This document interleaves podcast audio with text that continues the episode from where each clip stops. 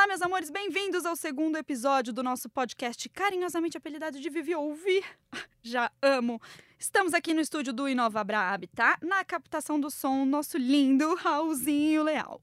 Quem acompanha o canal já deve ter me visto comentando sobre a minha atual obsessão com arte na internet. Tudo começou no final do ano passado com uma crise que eu tive, as redes estavam literalmente assolando os meus nervos e eu decidi recorrer à arte para buscar uma luz no fim do túnel ou um gole de ar no tanque de água que eu estava submersa. Pois bem, comecei a estudar o que os artistas estavam produzindo na internet, com a internet, sobre a internet e acabei descobrindo mais sobre a própria estrutura da internet. Se você é iniciante nesse tema como eu, recomendo meu curso sobre arte na internet, onde eu dividi tudo que eu aprendi nessa jornada de estudos. O link para o curso fica aqui na descrição dos vídeos do YouTube. E aconteceu o seguinte: logo que eu finalizei o curso, eu fiz um vídeo falando sobre arte na internet, net arte, arte pós-internet, e o algoritmo, que é esse monstrinho maravilhosamente assustador, recomendou o meu vídeo para o artista que a gente vai conversar hoje. O Wisrav Lefort está lá em Minas Gerais e eu vou ligar para ele por Skype porque somos assim, adeptos dos benefícios da tecnologia. Pronto, tô com o primeiro fone, você consegue me ouvir? Eu tô conseguindo Bem, te ouvir. Né? Quando Sim. começar a gravar, você me fala. Tá, meu bem. Tá Já estamos gravando aqui, ó, desde o primeiro oi. A gente não pega. Aqui, Vixe. é. a gente sabe como você está se vestindo. Ai, gente, mas sabe o que? É... Eu, eu, a gente sempre conversa sobre isso, tipo, quando a gente vai gravar uma collab entre pessoas do YouTube, a gente fala não conversa nada antes de ligar a câmera, porque as melhores conversas saem com a câmera ligada, sabe? Aí, de, tipo, com a câmera desligada, uhum. daí você liga a câmera, daí fica todo mundo Sim. mudo, não tem nada mais para falar. É uma tristeza. Fica, aham. Uhum. Mas Perde me... um pouco a, a fluidez da coisa, talvez, né? Não, e tem uma coisa da espontaneidade também, eu acho nas primeiras ideias, Sim. a ideia quando surge na sua cabeça pela primeira vez, que ela vem com aquele meio uma descoberta sim, de ter sim. tido aquela ideia, sabe? Descobre uma pólvora assim, né? Ai. Eu amo, eu amo ter amigos artistas que eles falam é a, da pólvora quando eu falo. Ah, eu amo. Me conta sobre você, onde é que você nasceu, qual o seu signo, como é que você se orientou para o caminho tá. das artes. Eu nasci aqui, em Buritizeiro, é uma cidade do norte de Minas. Quase Bahia, as pessoas gostam de falar, mas na verdade fica umas 10 horas da Bahia. Porque Minas é grande, né? Então o quase Bahia não é tão quase assim. É, eu sou aquário.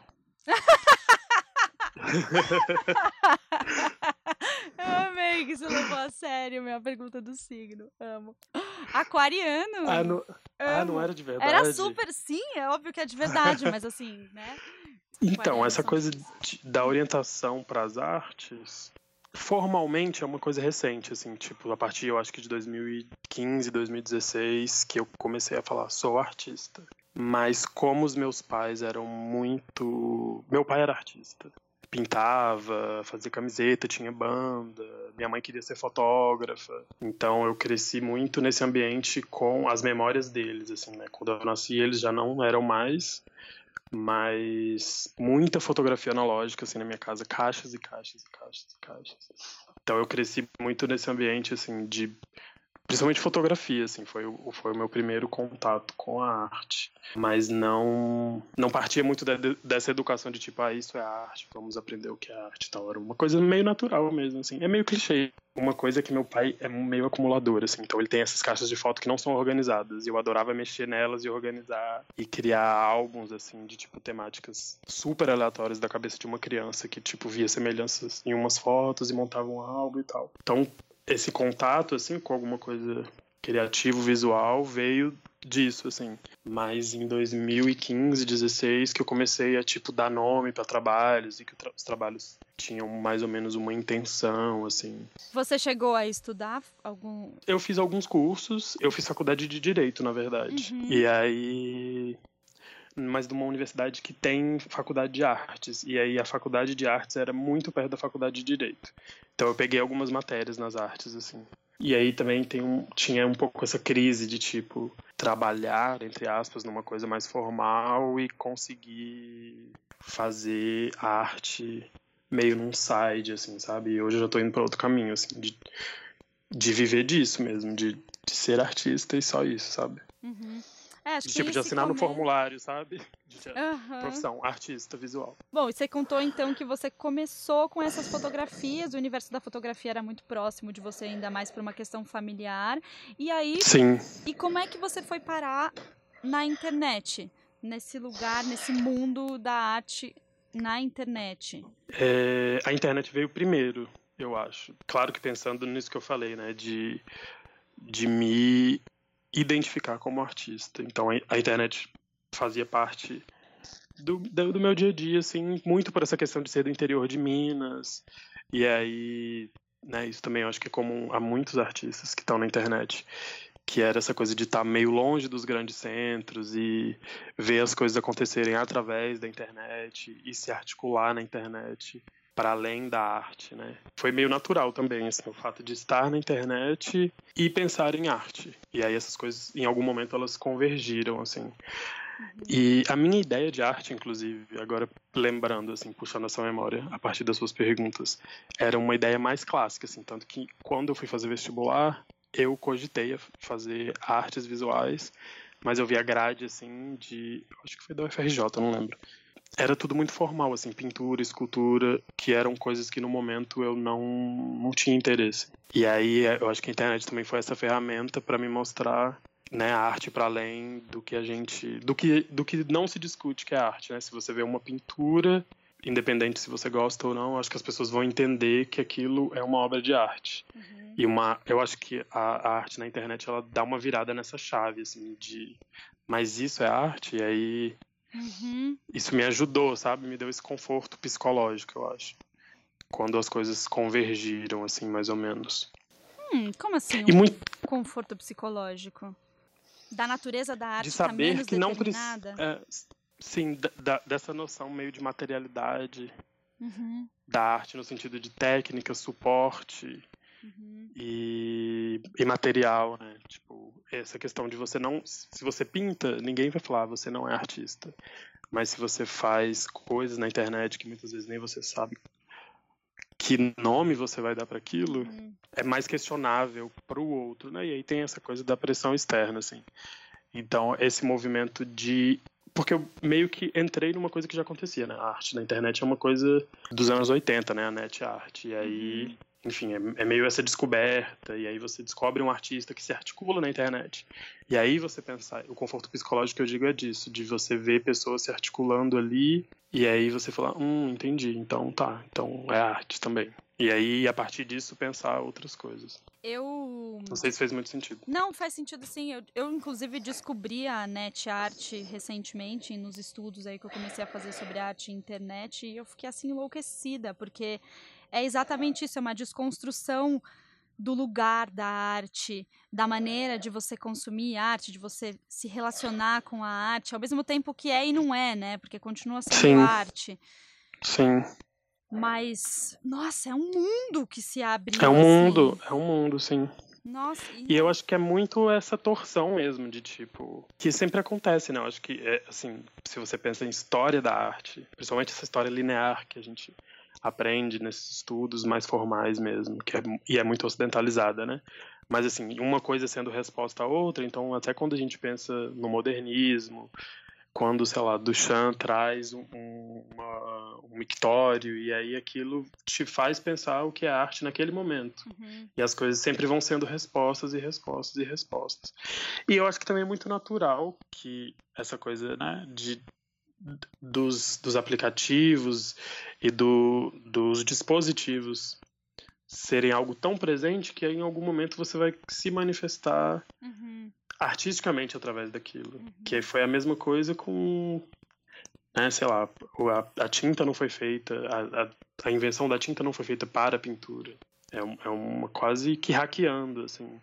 E os artistas que trabalham com 3D, né, o 3D, ele foi 3D digital, ele foi criado para coisa de, de estudo de biologia e de arquitetura, não foi pra arte. Então, acho que a arte meio que dá uma hackeada nas coisas, assim. E pra... ressignifica, né? Ressignifica, totalmente. Enfim, é, são respostas, né? Eu, eu vejo cada vez mais meu trabalho, assim, como uma resposta a alguma coisa. Mesmo que na hora eu não esteja pensando num texto tão fechado, sabe? Tipo, vou responder a esse fenômeno, mas quando eu olho para trás, eu vejo que eu estava respondendo a alguma coisa. Bom, a gente se conheceu por aquela paquera básica de Instagram, né? Que a pessoa. Sim.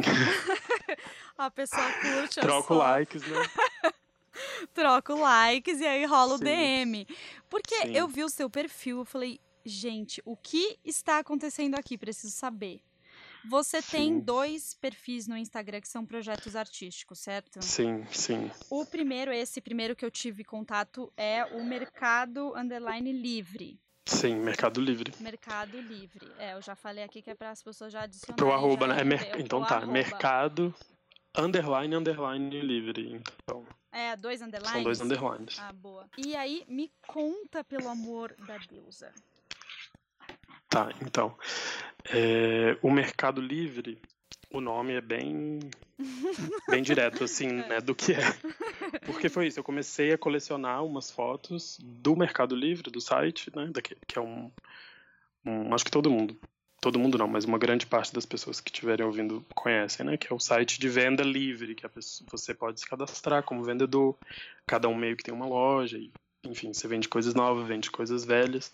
Eu criei uma conta no Mercado Livre e comecei a salvar umas coisas que me interessavam, assim, sem pensar muito, sabe? Só meio que salvando ali. E, e aí, eu, em algum momento, eu queria colocar isso em algum lugar. E aí eu pensei muito, será que eu coloco no Tumblr?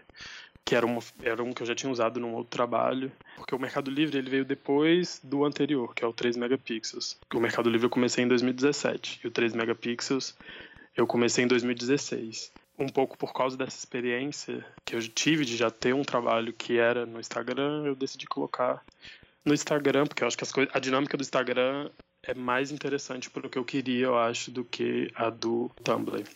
E aí comecei a postar, e aí no início eram, eram mais imagens mais únicas, assim, de pessoas que vendiam alguma coisa usada, tinha umas fotos assim de cabeça de boneca, alguma imagem que me intrigava de alguma forma, assim. E muito, não sei se resposta, assim, mas o, o Mercado Livre ele foi muito possível por causa do, desse primeiro, que é o 3 megapixels. Que um, uma das coisas, assim, um dos pilares, entre aspas, é a imagem de baixa qualidade. Uhum. E aí eu comecei a mexer muito com essa coisa de salvar imagens, assim, muito caseiras do Mercado Livre. Uhum. Mas aí o trabalho foi mudando sozinho e a forma que eu entendia ele, um pouco a resposta das pessoas e tal. E aí, nessa minha dinâmica de estar no Mercado Livre, o site, e, e vendo como, como as coisas aconteciam ali, com uma outra intenção, né? Um site de venda. Eu comecei a ver uma coisa que era as pessoas usarem a mesma foto, às vezes, para vender um, um produto tanto usado quanto o novo. Então, se eu estou vendendo, sei lá, um ventilador novo de tal marca, muitas pessoas usando a foto daquele ventilador novo, mas ela tinha sinalizado, ah, o ventilador é usado e tal. E aí comecei a pensar muito nessa coisa da materialidade da, do objeto digital, né, da imagem digital, dessa coisa de não representar. E esse discurso estava muito presente assim no momento, tipo as pessoas que trabalhavam com arte na internet, nos fóruns, etc. Esse discurso da materialidade do objeto digital era uma coisa muito presente e aí foi caminhando para isso, assim, de da imagem não representar necessariamente tem uma informação, óbvio, mas não é uma representação fiel daquilo. E aí eu comecei a trabalhar como a partir dessa minha observação de, do que acontecia ali no site, de que eles usavam essas imagens quase como um, aqueles estoques de imagens, sabe? Tipo, uhum. não, não representava o que eles estavam vendendo necessariamente. E aí tinha uma coisa muito curiosa, assim, e eu ficava assim, tipo, assistindo isso, né? E, e, mexendo lá, salvando as coisas, etc. Porque tem um, tipo, uma lista de desejos que você pode ir salvando as coisas. Uhum. E aí, por exemplo, se eu e você vendemos é, a mesma coisa, e aí você tirou uma foto, aliás, você pegou uma foto e você colocou loja da Vivi. Existiam situações que o vendedor pegava a sua foto escrito loja da Vivi, tipo eu, por exemplo, o Isra, mas a minha, minha foto estava escrito loja da Vivi. Então só essa foi muito sobre essa circulação foi andando por esse caminho, né? Da circulação da imagem, etc.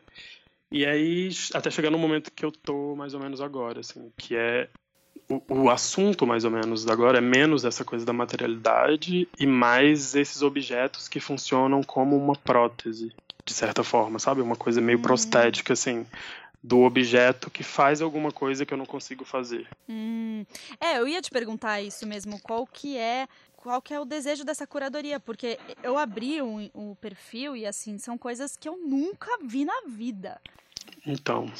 Nunca imaginei Sim, é, que aquilo existisse. É porque eu passo, eu passo muito tempo. Assim, hoje em dia menos, mas eu passava, assim, muito tempo fazendo isso. Tipo, fuçando mesmo. E você ainda e... procura só no Mercado Livre ou você usa outras plataformas? Então, aí eu fui expandindo para outras plataformas. Uhum. É... Do Mercado Livre eu comecei a usar também o AliExpress. Nossa, eu ia falar isso. Tem muita cara de site chinês. Sim, e aí tem o tal Taobao, não sei como pronuncia, que tem, tipo, pouco tempo que uma pessoa que me segue me falou, ai, Taobao é muito legal, mas é todo em chinês, não tem inglês, não tem outra língua. E aí eu tenho muita dificuldade de, né, por motivos óbvios, eu não, uhum. não falo mandarim, assim, mas é, eu tô usando esses três, assim. É, o AliExpress eu acho que é o que, que eu tô usando mais, assim, porque ele é mais fácil até de usar o aplicativo. E antes eu usava muito no computador, agora eu tô usando mais no celular, assim. Antes do. Você disse então que antes do Mercado Livre você tinha o outro perfil que era o 3 megapixels, que é 3mpixels. Isso. Né? E aí me conta desse então, como é que nasceu esse primeiro perfil? Tá, esse foi menos. Que é isso, né? O Mercado Livre tinha mais essa intenção. Ah, eu tenho essas imagens, quero fazer algum trabalho com elas. Enfim, foi muito porque eu já tinha essa, essa experiência prévia. O 3 megapixels era o meu Instagram, assim mesmo, mas tinha, tipo, poucos seguidores, com, tipo, meus amigos, assim. E aí, menos e menos, eu comecei a postar fotos minhas e mais de, de objetos, de coisas que me interessavam e tal. E eu tava nesse momento, assim, de... É que a leitura faz muito parte do meu processo, assim, de, de, de criação. De, ah, li um artigo, etc. Mas no trabalho, eu tô, não estou interessado em, tipo, passar essa informação ou, tipo, de educar ninguém a partir do meu trabalho. Não, não é isso, assim. Até porque depois que eu posto uma coisa, já é outra coisa, né? A percepção da pessoa, enfim, uhum. vai, vai para outros lugares, assim. O trabalho fica estranho até a mim, assim. Mas esse momento do 3 megapixels, inclusive também, de novo, a coisa do nome, né? Tava me incomodando muito, assim, os prêmios de fotografia, as fotos que ganhava era muito tipo uma foto que me parecia que era muito mais sobre um aparelho bom, um equipamento bom, uma câmera incrível, do que o aspecto fotográfico da coisa, da forma que eu entendo, óbvio, né? As percepções são são mil, assim. Então, eu acho que foi um pouco uma resposta disso, assim. Então, eu comecei a postar muita foto que eu exagerava no zoom, assim, tipo, até quebrar meio a forma das coisas. Esse, esse era mais ou menos um aspecto das coisas. O outro era, que é uma coisa que me interessa muito ainda, é essa quase que transição, mas que acontece mais visualmente, assim, da interação entre objetos que são mais sintéticos e mais naturais, assim. Então esse era um, um, segundo ponto e o terceiro era de não ter a figura humana de nenhuma forma, assim. Uhum. Tipo, não, não tem fotografia de pessoa. São todos objetos não humanos. E são todas fotografias feitas por você com o seu celular? Sim, o do 3 megapixels, sim. São todas fotografias minhas, autorais, e, e mais ou menos nesses três pilares, assim. Uhum. Uma fotografia meio ruim, meio, meio 3 megapixels mesmo, bem pixelada. Nos stories, principalmente, porque no, o story ele te permite abrir mais do que a câmera do iPhone. Uhum. Então, tipo, ir até quebrar a imagem mesmo, assim. Com essas suas duas experiências, assim, de Instagram, você teria coragem de postar uma selfie? Eu Hoje tenho um Instagram dia. meu. Ah, você tem? Tenho. Tem. Ah, e aí? aí lá e tem muita selfie. Ah, Sim, jura? Muitas. Amei. Uhum. Você tá tudo bem, tá liberada. Sim, super. É totalmente separado, assim. Uhum. Mas o 3 megapixels eu tô usando ele bem menos, assim, bem, bem menos. E aí, às vezes eu quero postar, na verdade, um, porque eu fico os três Instagrams logados, né, no meu celular. Aí eu quero postar um story, aconteceu isso ontem. Queria postar um story no meu Instagram e aí postei no 3 megapixels, aí depois eu meio que deixei, assim, sabe? Tipo, não, já não tô pensando tanto e tal. E como que é essa relação sua com a internet, assim? Porque Ai, sei lá, eu acho que a gente tá caminhando para ter uma relação saudável com a internet, ou não, sei lá para onde que a gente tá caminhando, assim, mas como é que você administra o seu tempo na internet? Você fica o tempo inteiro logado porque você trabalha lá no online? Ou como é que, como é, que é? Você fica angustiado? Tem angústia, né? Mas eu, eu acho que minha relação é saudável, sim. É... Eu acho que tem muito essa coisa da angústia porque parece que nos é dito que a gente tem que estar angustiado. Claro que existem várias coisas que são gatilhos, né, para as angústias. Mas eu acho que é menos sobre o de uma forma geral. Eu acho que é menos sobre a internet e mais sobre a gente. E aí é, é talvez só uma forma que a gente canaliza. Uhum. Por ser uma coisa nova. É, uhum. Tipo quando inventaram o telefone, eu li isso recentemente. Quando inventaram o telefone, telefone de fio mesmo, telefone fixo que foi uma, uma loucura. As pessoas não usavam porque falavam que dava para ouvir a alma. E aí o raio-x também tinha essa mesma coisa da alma. Ah, de tipo, ah, com o raio-x o médico alma, vai é conseguir é ver a sua alma. Nossa, eu queria. Né, então. É? E aí eu acho que é mais isso, assim, sabe? De ser uma coisa muito nova, a gente não saber lidar tanto ainda. Acho que a angústia vem dessa novidade, assim.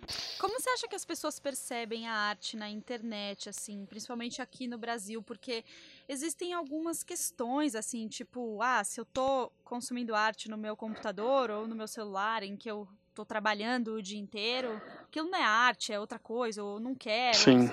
Existe existe talvez um tabu em relação a isso? Como, como você percebe, assim, e quais são as, as reações e os contatos que você tem com as pessoas através dos seus projetos online? Vou tentar quebrar mais ou menos a resposta. Eu acho que o barato da internet e da arte na internet é exatamente não necessariamente as pessoas entenderem que aquilo é arte. Sabe? Tipo assim, a apreciação. Sim apreciação ser para além daquilo. É claro que tem o aspecto ruim daquilo, se você vive disso. Ruim, não necessariamente ruim, mas é, é uma parcela das coisas, sabe? Mas eu acho muito legal. E aí, falando da minha experiência, no 3 megapixels é mais óbvio, eu acho, que que as pessoas entendam que ali tem um trabalho estético. É, quando eu comecei, quando eu comecei não, mas um ano depois, uma marca, inclusive, me, contra, me contatou, falou, ah, você é fotógrafo, você é designer, o que, que você é? Queria imprimir umas, umas fotos suas numas camisetas e etc, enfim. E aí eles compraram umas fotos minhas, então é uma coisa mais clara, assim. Outro dia, uma outra pessoa que me seguiu, assim, no 3 megapixels, mandou, ah, você é designer e isso é uma prática de bababá, de material, não sei o que. Então lá é mais óbvio, assim. No, no, no Mercado Livre, como tem um pouco. Acho que tem uma vibe meio de meme, talvez, assim, as coisas circulam de uma outra forma. Acho que é bem menos, as pessoas entendem bem menos que é. Que tem um. que quem tá fazendo aquilo é um artista. E eu acho isso bom, assim, eu acho interessante. Nossa, eu abri o perfil e falei conceitual. Preciso, preciso entender qual que preciso é. Preciso falar com esse boy. Não, eu pensei, preciso entender qual que é a ideia. Qual que, né, o que, que tá acontecendo aqui, porque eu achei muito impressionante. É muito bom. E tem uma estética também muito forte daqueles objetos estranhos, bizarros e quase que revelam uma condição humana muito louca, né? Sim, é muito sobre isso, sobre essa, sobre a gente não dar conta de fazer as coisas, sabe?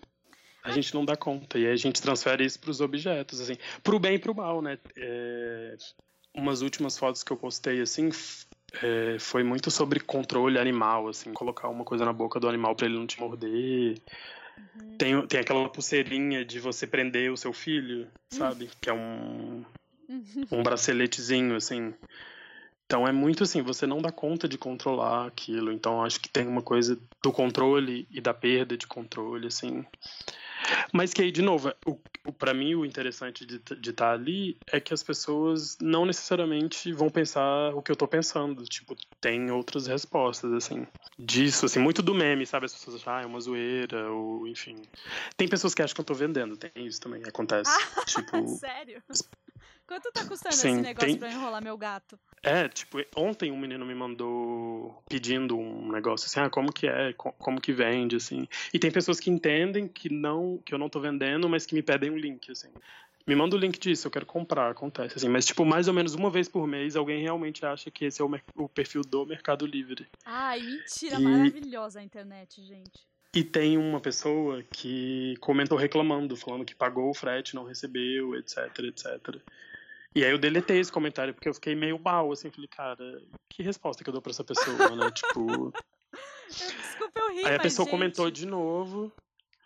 E eu, e eu deixei, assim, eu falei, cara, é isso, né? Aceitar a minha perda de controle também. É, para mim é uma experiência que leva a minha cabeça muito pra esse lugar de, tipo, aceitar quando as coisas saem do meu controle, assim. É, é bom, assim, sabe? Uhum. E como é que você faz pra arquivar isso tudo? Você arquiva ou você deixa ela passar assim?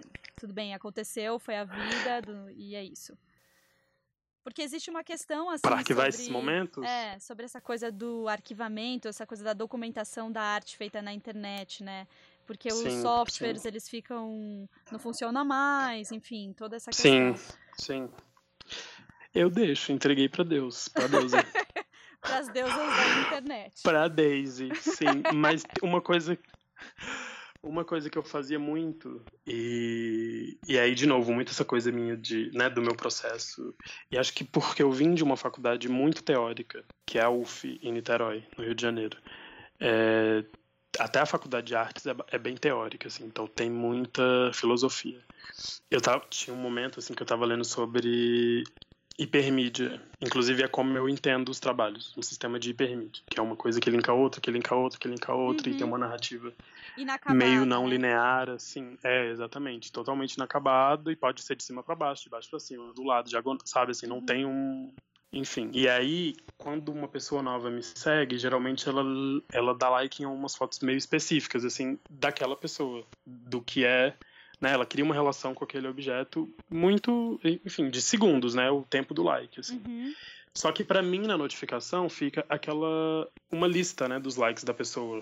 E aí eu tirava muito print disso, assim, de Hum, Esse seguidor deu like nessas Isso é um fotos. estudo comportamental. é meio isso, assim, sabe? Mas nunca fiz nada com isso, assim. Enfim, eu tenho salvo no meu Google Fotos, assim, que é onde eu salvo minhas coisas. Mas menos e menos eu tô eu tô registrando assim alguma coisa. E muito por causa disso que eu te disse, assim, que eu amo o fato de, cara, a partir, né, tem esse processo, salvei, não salvei, às vezes eu converso com algum amigo sobre alguma foto, às vezes eu não durmo por causa de um objeto que eu fiquei pirando, às vezes eu escrevo uma coisa e tal, enfim, tem Muito esse processo. Vivo, né? Muito vivo, que máximo. Muito vivo. E da dor, assim, tem muita coisa da dor em- sobre vários objetos, ok. A partir do momento que eu posto, não é mais meu, assim, sabe? Não é eu tentando dizer, olha, isso aqui é abuso animal, bababá, olha, isso aqui é.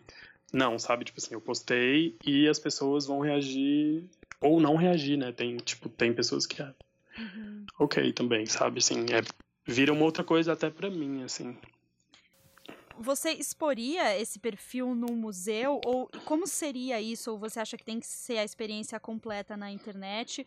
Ou, por exemplo, sei lá, aquela Amália Uma, aquela argentina que fez aquelas performances no Instagram. Sim, é, eu vi a exposição dela que ela imprimiu as fotos e colocou na parede do museu, que transforma completamente a natureza do trabalho, assim. E sim, é outro trabalho. é, o que, que você acha disso? Eu vejo isso. Eu, eu- acho que é outro trabalho, assim. A Amália é porque eu acho que saiu da proporção de tudo, né? Assim, cresceu bizarramente. Foi uma coisa muito doida. E foi muito bom pra ela a questão da impressão, porque um colecionador chinês comprou tudo, né? Então Foi foi, ótimo. Que, que babado, não sabia não. Foi. Sim, aquele. Eu não vou lembrar o nome dele, mas eu te mando depois. Que ele é, é um. É um cara jovem, assim, mas ele é um colecionador da China e ele adora arte pós-internet, assim. Então ele coleciona muito. Ele comprou muita coisa. Inclusive, acho que, que tá nesse museu dele, assim. Acho que ela expôs em Nova York, né? E depois Uhum. foi pra lá, assim. Mas para mim é outro trabalho, assim, vira um trabalho, é uma outra coisa. Só que como ela é muito conhecida, eu acho que tem esse link maior, entendeu? De, de saber que aquilo, talvez um registro da performance, não sei. É a mesma coisa quando a pessoa faz uma performance Uhum. e aí registra em vídeo e expõe o vídeo, né? E aí vídeo performance, vídeo dança. Mas tem uma Para questão, mim é outro trabalho. tem uma questão ideológica pra você? De tipo, ah, porque na internet De é pra n- qualquer um, não existe um intermediário, a relação ela é livre. E no museu ela já tá aí tem é um pouco diferente. Não é ideológica, mas as relações são diferentes, assim, né? Mas eu não acho que é tipo, eu não acho ruim estar no museu, eu acho ótimo. Uhum. Porque a galera da net art Ah, era Por essa tipo, validação, assim, né? uhum, É, é, é mais ana- era mais anarco, né? uhum. Inclusive tem muito essa crítica, né? Após internet. De, não sei se você viu acompanhou, sei lá, a Bienal de Berlim de, Berlim, de 2016, Uhum. foi, foi muito pós-internet. Tinham milhares de críticas, assim, falando, ah, não estão lidando com os problemas reais, é muito comercial, porque é muito bonito, né? Tipo, tudo é meio brilhante, Sim. usam muita resina, assim, é, é esteticamente muito bonito, é muito instagramável, assim. Então Total. tem muito essa... Eu vi, o- eu vi o seu. Eu li o seu artigo, inclusive. Ah, bom, duas coisas que eu queria falar. Bom, primeiro essa do Instagramismo, né? Que eu vi que você até cita o Manovich, que é aquele teórico. Sim, sim. E essa coisa do Instagramismo é muito louco, né? Sim, mas eu acho muito, muito importante, sabe? Eu não, eu não vejo as coisas com esses maus olhos, assim, que as pessoas veem. Uhum. Porque eu acho que é muito bom quando uma coisa meio que perde o sentido e, e sai do controle do artista, porque isso já acontece antes, sabe? Isso já acontecia. Tem aquele artista, que eu não vou lembrar o nome também, sou muito ruim com nomes, mas que ele trabalhava com tapeçarias que ele achava Hum. em Nova York, assim, tipo em lojas mais de coisa de casa, assim, umas lojas mais baratas. Então, umas tapeçarias baratinhas, assim, meio com cara de crochê. E aí, pra ele, né, eu já vi uma fala dele, assim, vi não, né, ouvi uma fala dele na internet mesmo, que pra ele era mais sobre achar padrões de cores e tal, não tinha muito significado. E aí as pessoas começaram a interpretar aquilo como uma coisa da infância, meio, sabe? E aí não era aquilo. E aí ele parou de fazer aquele trabalho. Então, assim, o trabalho não tá completo. E ele Sem- ficou frustrado com a recepção, com como as pessoas perceberam. Sim, eu acho que foi menos uma frustração, mas mais assim. É, eu acho que uma frustração, verdade, eu acho que essa é a palavra. Mas o que eu entendo que foi muito assim, eu não tô conseguindo comunicar o que eu quero através Uhum. dessa mídia. Então eu acho que esse feedback de as pessoas entenderem uma outra coisa é muito importante, assim, sabe? E aí falando, claro, de sistema institucional da arte, né? Tem muitos mundos da, da arte, assim, tem gente que pinta horrores e vende no Instagram e a gente nem conhece, assim, e faz uma grana, né? Tem fotógrafos mil que a gente não conhece, tá totalmente fora do circuito, etc, mas que trabalha só com aquilo. Mas assim, pensando em sistema de produção, distribuição, documentação, historicização das coisas, eu acho bom que as pessoas estejam, tipo, interessadas naquilo, assim, de achar bonito e tirar foto e, e meio que perder o sentido, assim. Eu, eu acho isso legal, não, eu não vejo de uma forma ruim, não. Agora, essa questão dos direitos autorais na internet, né? Que inclusive eu estava vendo hoje no jornal que a Europa aprovou um- uma lei lá. Eu, eu não entendi, acho que eu vou falar besteira, mas tem a ver com direitos autorais. O Google, o Facebook, o YouTube não pode mais distribuir conteúdo. Não sei se você leu isso. Alguma coisa sobre Não isso. vi. É, enfim, tá rolando esse babado lá na Europa e eu tava lendo o seu artigo em que você fala justamente sobre essa questão de, de direitos autorais na internet, né? E assim, você fala que a, a cópia no ambiente digital, ele tem um significado diferente do que na arte clássica, porque no digital o que é reproduzido não é a imagem, mas a fórmula da imagem. E a Sim. intenção, a intenção é diferente. É, eu escrevi esse artigo em 2017, né? Então tem umas outras coisas assim, mas e eu escrevi esse artigo dentro do contexto da faculdade. Desse, aliás, não, foi muito esse momento de de estar indo na faculdade de artes também, mas enfim, ser um, formalmente um estudante de direito, etc. É, mas falando disso aí que você perguntou dessa, porque na arte clássica tinha muito que ainda existe, mas assim essa coisa do espaço e tempo. Então você vai no museu para ver uma coisa específica, para ter aquela experiência. E, e, essa ideia de artes visuais meio que acima das outras artes, sabe? De certa forma. Então você vai ver Davi e é isso, aquele momento, aquele monte de gente, pensando no que é hoje, né? Aquele monte de gente tirando foto e tal, enfim. Inclusive tem um trabalho muito bom sobre Davi, vou te mandar depois. De um artista que chama Guan Xiao, uma chinesa, que, é, que ela é bem pós-internet, inclusive. Enfim, tem essa coisa espaço-tempo. E tudo que for reproduzido a partir do Davi, e esse trabalho dela fala sobre isso, é, camiseta, todos esses souvenirs que você vai comprar no museu, etc., tudo aquilo é uma cópia, é uma memória, é uma lembrança, mas não é a obra de arte. A obra de arte está ali, única, exclusiva, soberana, acima de todos os mortais. Uhum. Foi criado num momento muito específico, numa inspiração muito específica e tal. E aí, quando eu digo isso no artigo, foi muito referindo à arte de uma forma mais ampla. Por exemplo, se você é um diretor de cinema. E aí você fez um filme e esse filme é vendido em DVD, pensando na época do DVD. Ou no streaming também, mas enfim, só do DVD só por ter mais essa coisa mais física da compra, né?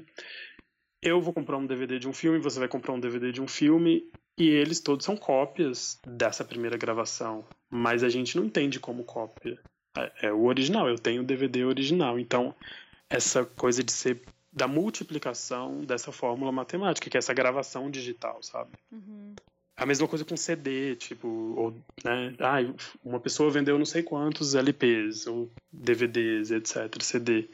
São várias cópias, mas não tem uma, ah, não, existe uma soberana que só, né, você tem que se, se deslocar para algum lugar, etc. Foi muito pensando a partir desse movimento do audiovisual, Ainda sobre esse seu artigo, né, que você fala de dessa questão dos direitos autorais e que assim existe a lei que regulariza a internet, mas a lei de direitos autorais, os direitos autorais na internet, eles continuam continuam sob a lei de, de direitos autorais geral, né? Não Sim. existe uma lei específica Sim. que regulariza os direitos autorais na internet. E assim, para arte na internet existe muito remix na internet em geral, né? Sim. Existe muito apropriação Sim. e ressignificação Sim. das coisas, e assim, é impossível você regular tudo que acontece na internet, porque há zilhões de conteúdo sendo gerado a cada Sim. segundo, assim. E você acha que que, que, que você acha que tem que ser assim a atitude em relação a isso? E quando você fala de direitos autorais e quando você restringe o uso, você também restringe a criatividade ou o que você acha? Ai, essa questão é complexa. Muitas né? coisas, né? Nossa. Sim. Então, essa lei que eu cito aí, que é a do acesso à internet, né? Que foi uma, uma lei que a Dilma assinou, que é o marco civil da internet, né? Que é o, a internet é um direito civil, todo mundo tem direito a acesso à internet. E isso é muito bom. Eu acho isso incrível, porque e aí só para dar um, um pré-contexto assim, para chegar na sua pergunta. É... Não são todos os países que têm isso, né? Tem vários países que você tem a internet controlada pelo governo e a gente não tem isso. A gente, eu posso acessar. Claro que tem conteúdos proibidos, óbvio, deep web, enfim, questões que é uma outra coisa, mas eu posso entrar em qualquer rede social, enfim, esse, esse acesso à internet como como direito, eu acho isso ótimo.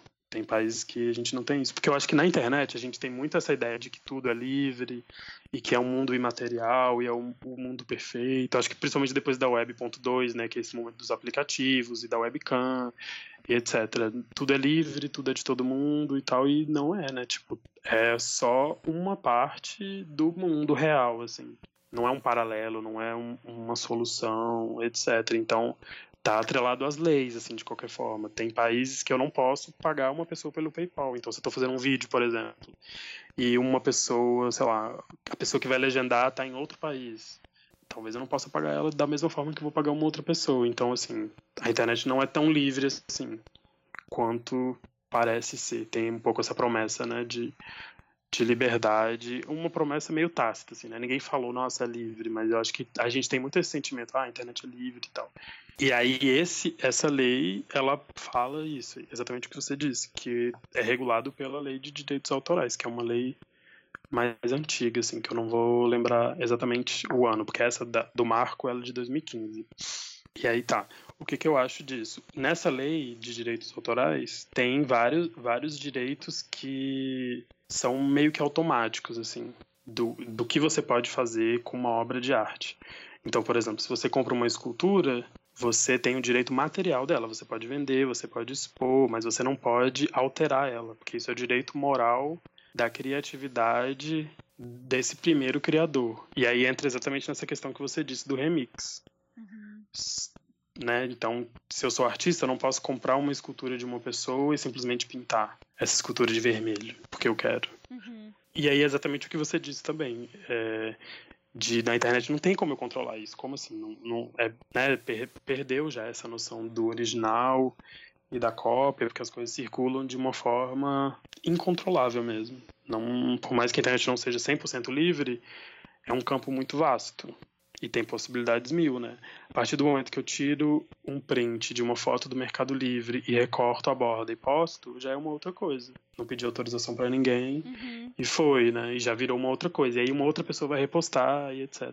Mas a- essa própria lei do direito autoral tem um, um, dos, um dos parágrafos da lei, ela dá essa abertura para que o artista abra mão desses direitos ou repense esses direitos. E aí no artigo eu apresento o Creative Commons, Uhum. que é um, um é meio que um selo que você determina para além da lei. E eu acho isso fantástico também, sabe? Meio que devolver essa autonomia para o artista. Por quê? E aí é o meu problema, não sei se o problema, mas é um questionamento que eu tenho com o direito em geral. O direito, ele legisla sobre tudo, mas será que são essas pessoas que deveriam realmente legislar sobre tudo? Será que o artista não pode falar, sabe?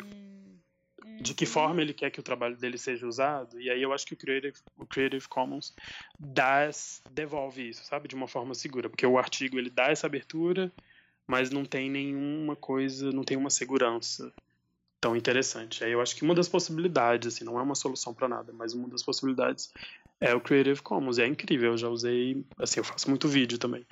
Eu já usei super, assim, é muito bom você saber que você pode usar aquilo e para além de respeitar Uhum. lei ou Total. alguma coisa assim, você respeitar o que o artista quer que seja feito, sabe? Porque eu acho que isso é legal. Ah, quero. Tudo bem, pode usar meu vídeo, pode usar meu áudio, essa foto e tal. Então, eu acho que esse caminho de devolver a autonomia para o artista, inclusive a autonomia de não ter autonomia, é, é um caminho muito bom. Nossa, tô aqui em colapso mental. É que são muitas coisas, né? É. Eu também, cara, São nossa, eu muitas. fico assim, eu de verdade perco sono às vezes com algumas coisas. Eu acho que eu entendo, eu entendo, não te julgo. Ai, ai, arte na internet. Quantas Arte na coisas. internet. Tem alguns trabalhos assim que você é apaixonado, que você acha que as pessoas que estão ouvindo a gente não podem perder e que eh, se elas entrarem em contato com eles, elas vão assim ent- entender por que, que a gente ama a arte na internet? Ai, tem vários, né? Mas eu acho que tem muito essa coisa do momento, sabe? Tipo assim, de alguma coisa que é relevante naquele momento e faz sentido. O que eu falei antes do conforto psicológico. Uma das primeiras coisas que eu vi que eu acho que é incrível é um trabalho do John Raffman, Uhum. que ele pega vários vários vídeos assim da internet e monta uma outra narrativa. E eu já, né, fazia isso assim sem entender que era arte e tal. Então, quando eu vi aquilo a primeira vez, eu falei, nossa, incrível. A Malha, uma que você falou, tem Uhum. muitas coisas, né? É, ela tem duas performances no Instagram. Essa, essa que foi a que ela ficou conhecida, Excelências e Perfeições, e tem uma que chama Privilégio, que eu não sei se você já viu, que é ela no escritório, e tem uma coisa do pombo. Sim, sim, já vi. Já vi, Que é- sigo. E é mais.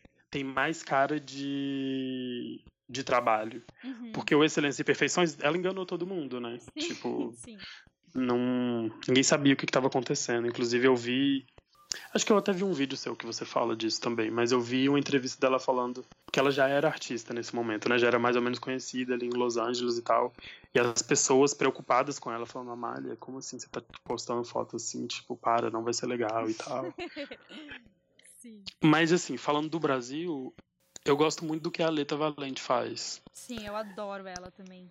E ela foi mais ou menos nesse momento da Amália, né? No, Acho que 2014, assim, tinha essa coisa do corpo feminino, da, dessa narrativa da mulher, né? Tomando essa narrativa para ela mesma, e falando do que ela quiser e etc. e Do que ela quiser, assim, do corpo dela, etc.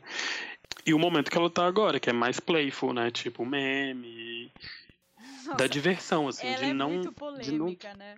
muito polêmica, mas eu acho tudo. Eu gosto muito. Eu gosto também. E tem exatamente essa questão do, do direito autoral, né? Ela não faz todos os memes. Ela reposta. Uhum. E as coisas circulam. Eu acho isso muito bom. Tem uma pessoa que eu amo também, que eu até te dei a dica, que ela tá no Sesc da Avenida Paulista. Que é a Rito, Rito Stereo. Nossa, sim.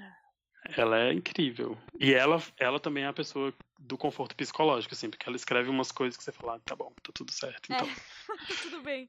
Eu não estou louca. Não estou pirando. Tem um, tem um texto dela é, em defesa da imagem da imagem ruim. E aí eu li esse texto exatamente quando eu estava no meio, mais ou menos, ali do, do 3 megapixels. É, super conversa com a sua proposta do 3 megapixels. Aí eu falei, nossa, Rita, obrigado. Você se sentiu abraçado, né? Muito. E, cara, eu acho que tem muito isso, né, na internet, que é tipo. Sei lá, pelo menos para mim, assim, é muito sobre querer fazer parte dessa conversa, sabe? Tipo, mais do que ser um gênio. Isso não me interessa muito, sabe? Tipo assim, nossa, essa pessoa é um gênio, teve uma ideia incrível e, tipo, está nos educando sobre alguma coisa. Não, tipo, tem tanta coisa acontecendo, tem tanta, tanta, tanta, tanta, tanta, tanta, tanta coisa acontecendo, que eu acho mais interessante a gente fazer parte dessa conversa do que do que tentar criar uma outra coisa e se colocar nesse papel de gênio e nossa, tô totalmente de acordo, mesmo porque o gênio é quase uma narrativa de conto de fadas, assim, né? Sim, e uma narrativa muito masculina, né? Super masculina, é. E heteronormativa, assim. Aí a gente vai entrar em uma outra coisa que daria um uhum. outro podcast, assim, mas assim. Sim, Os gênios, cara. E, enfim, acho, acho tudo isso muito bom. Até o próprio termo pós-internet. Eu tive um momento assim. Eu nunca falei, ah, sou um artista pós-internet. Mas teve um momento que eu tava assim, nossa, é isso, sabe? Tipo assim, para isso que eu tô indo e etc.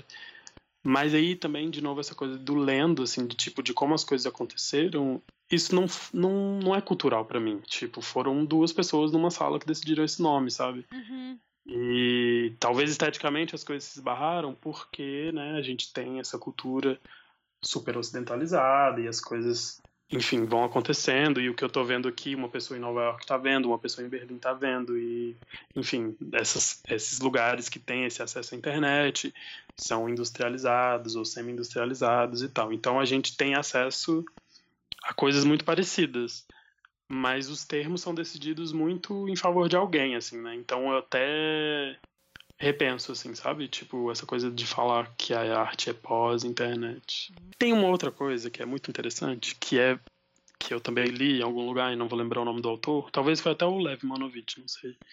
Mas enfim, alguma pessoa falando de pós-internet como fenômeno cultural antropológico, assim. E aí isso faz sentido para mim, no sentido de que quando a internet surgiu, a internet de escada, né, que foi a primeira como a gente usava a internet, a gente não estava conectado. O nosso movimento consciente era se conectar. E aí, pelo menos para mim era isso, assim, tipo, eu só podia usar a internet no final de semana, porque era mais barato, ou depois de meia-noite. Então, assim, eu não estava conectado sempre. Esse era um movimento pré-internet. Eu estava começando a minha relação com a internet. Uhum. Eu também, eu também. Eu era aquele. Tu, tu, tu. É, exa exatamente. ICQ, MSN. É, nossa, total. Esse era o, esse primeiro momento, assim. Então, para eu estar conectado, eu tinha que fazer um movimento consciente de me conectar. E, tipo, vou checar os meus e-mails, vou checar, até na época do Orkut mesmo, que eu acho que já tinha banda larga, mas era, as coisas aconteciam de uma outra forma. Vou olhar o meu mural. Uhum. Mural não, né? Como é, era scrapbook. Vou olhar o meu scrapbook. Era, era isso, esse, esse, movimento de me conectar. Agora eu acordo e eu vejo meus e-mails na minha tela, eu vejo as minhas notificações, eu, sabe assim, eu já estou conectado. É uma continuação, né, da sua existência, assim. É. Exatamente. Então, uhum. assim, esse pós-internet no sentido de que a gente assume que a gente já está conectado. Então eu não pergunto, se eu te conheço num lugar, num bar, eu não vou falar, Vivi, qual é o... Aliás, eu não vou te perguntar se você tem Facebook, se você tem Instagram. Eu já vou te perguntar qual é, porque eu já presumo que você tem. Uhum. Então eu acho interessante quando a gente pensa em pós-internet dessa forma. Todo mundo já está conectado. E aí o movimento é se desconectar, né? Tipo, ah, hoje eu vou passar um dia off. Ai, então antes o meu mo... não é. Nossa. Antes o movimento era hoje eu vou olhar meus e-mails. E hoje, né, antes era esse, esse movimento, vou olhar meus e-mails. Agora é tipo, não, hoje eu não vou olhar meus e-mails. Então, o fluxo de informação e a conectividade das coisas estão num outro lugar. E aí eu acho que isso é pós-internet, para mim, assim, que me contempla. Mas a arte pós-internet super existe, com certeza. Ai, meu Deus, quantas coisas. A gente pode ficar aqui conversando até, né? Até, Sim. forever. Quando é que você vem pra São forever. Paulo? Me liga, dá um toque, a gente vai até mais. Me conta uma coisa, para onde você acha que a gente vai com a arte na internet, na tecnologia? Assim, você acha que é realidade virtual? Ou que você acha? Cara, a gente vai não todo sei. mundo se Por... desconectar e dar as mãos? Eu acho que as duas coisas estão acontecendo juntas. Tipo, tem muita gente que. E aí, falando de novo do termo pós-internet, dessas pessoas que né, se consolidaram com esse movimento e tal, que super falavam, ah, sou artista pós-internet e estão pintando agora. E aí também, do outro lado, tem a pessoa que teve esse momento de consolidar e tal, e tá indo pra, pra realidade Até a Marina Abramovic, né, fez um trabalho com, com realidade virtual. Sim. Então acho que as coisas vão acontecer juntas, assim. Porque é isso, né? São muitas narrativas. Eu acho que não vai acontecer uma coisa só. Uhum. É, a gente tá vivendo esse. É o multitasking. É, total, total. Feliz. acho que é isso que vai acontecer. Ah, esse conceito me exaure. Não consigo, é uma coisa de cada vez. De não fazer tudo. Eu, cara, eu sou essa pessoa que. Não quer dizer que eu termino tudo, né? Mas que tô fazendo várias coisas. É. Eu acho que é uma coisa do nosso tempo, assim, mas isso. Do nosso tempo, sim. É, tem uma coisa, sei lá, ficar. Eu, eu, pelo menos, eu me acho ausente quando eu fico fazendo várias coisas ao mesmo tempo, sabe? Você é mais a pessoa que faz uma coisa de cada vez. É, eu acho que sim. Eu até tenho várias coisas na cabeça ao mesmo tempo, porque hoje em dia não tem como não ter, né? Tem a pessoa te chamando no WhatsApp, no e-mail, no telefone, alguém te gritando pra você ali, tudo ao mesmo tempo. Mas eu fico. Isso me deixa um pouquinho aflita, assim. Eu tento fazer uma coisa de cada vez. É que sei lá, não dá, mas. Mas e projetos mais concretos? Você produz conteúdo, por exemplo, pro YouTube, aí você faz um vídeo de cada vez ou você. Mudou, né? Eu tô te entrevistando agora. eu tô amando. Vou falar um pouquinho. Eu, mas eu Mas é faço eu um vídeo de cada vez. Eu faço um vídeo de cada vez. É. Eu não misturo. Eu faço o roteiro, Hum. gravo e edito. Quando ele tá pronto, eu nasceu o filho, eu deixo, esqueço ele ali, deixo ele viver a vida dele. Aí eu vou pro Sim. próximo, assim, eu não faço duas coisas. Ah, nossa. Qual que é seu signo? Então, eu sou sagitariana, mas o meu ascendente é Capricórnio e minha lua em Virgem. Ah, tá. Eu, que- eu ia falar isso. Senti um negócio da Terra. É, tenho. Sim. bem isso. E aí, mas. Nossa, eu amei esse processo de fazer uma coisa de cada vez. Eu não sou essa pessoa. É, Juro, cara, eu tenho quatro trabalhos interminados. Tipo. É nesse nível, Eu assim. não consigo porque... nem deixar um livro interminado. Eu fico. Eu preciso. Nossa, sonhos. É. Ai, que bonito que os seres humanos sejam diferentes, não é? É, sim, mas Ah, é muito. acho. É, É sim.